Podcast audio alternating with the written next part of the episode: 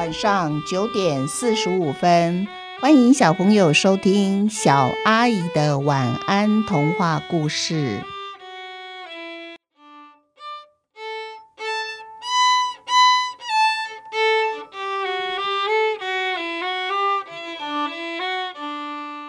我家也有狗医生二土豆。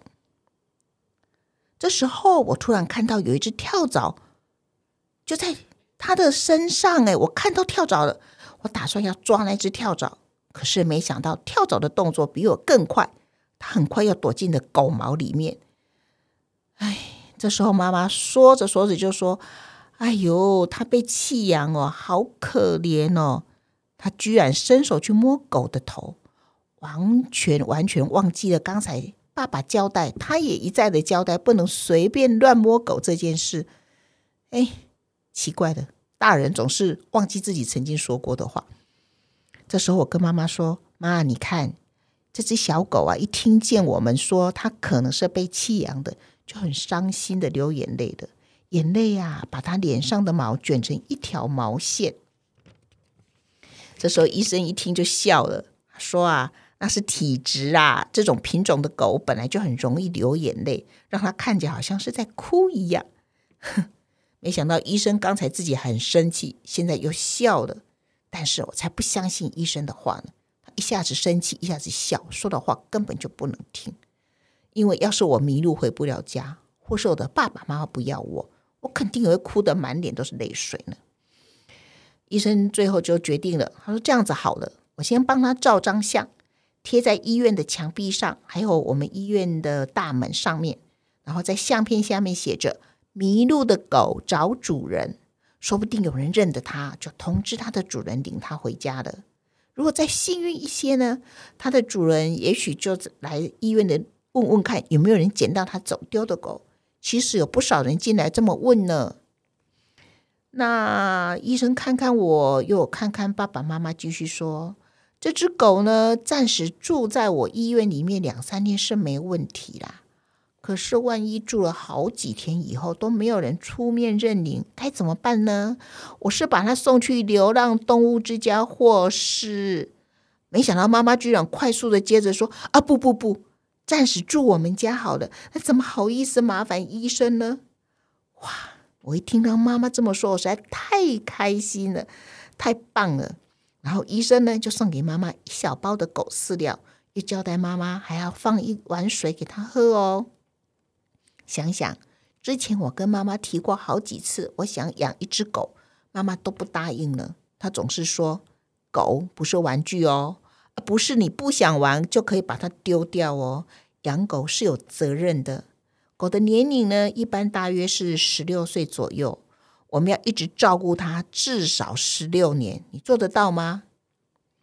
我就算一算，他十六岁的时候呢，我是二十几岁，二十几岁的我到底会做什么事，会住在哪里，我完全都不知道，所以我也不敢一直闹着说我要养狗，我要养狗。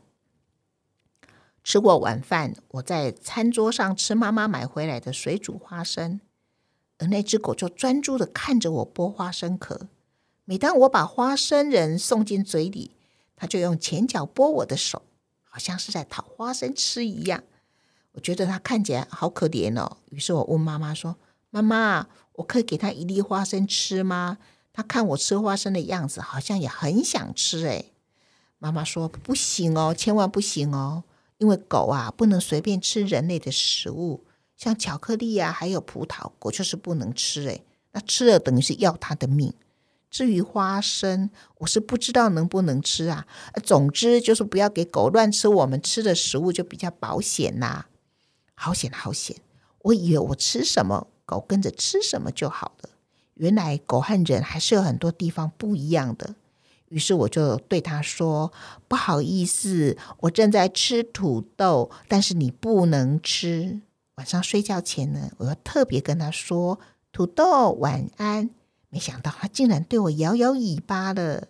我开心的问他说：“你喜欢土豆这个名字吗？是不是？那以后我就叫你土豆好不好啊？”土豆。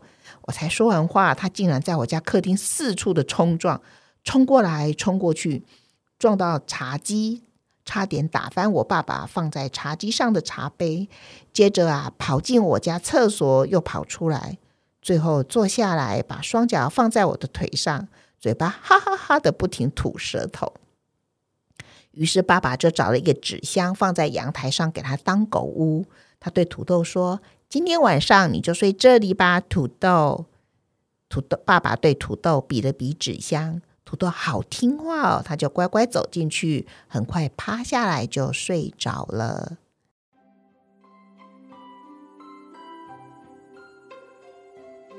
我们一起想一想，这就是土豆名字的由来哦。当时。土豆到家里来的时候，我是不没有吃花生想到家土豆，只是随口一想，哎，这是捡到的流浪狗，那就叫它土豆吧。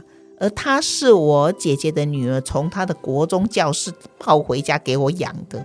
那时候她念应该是国一，然后土豆呢，每天都去坐在他们教室，跟着他们一起上课。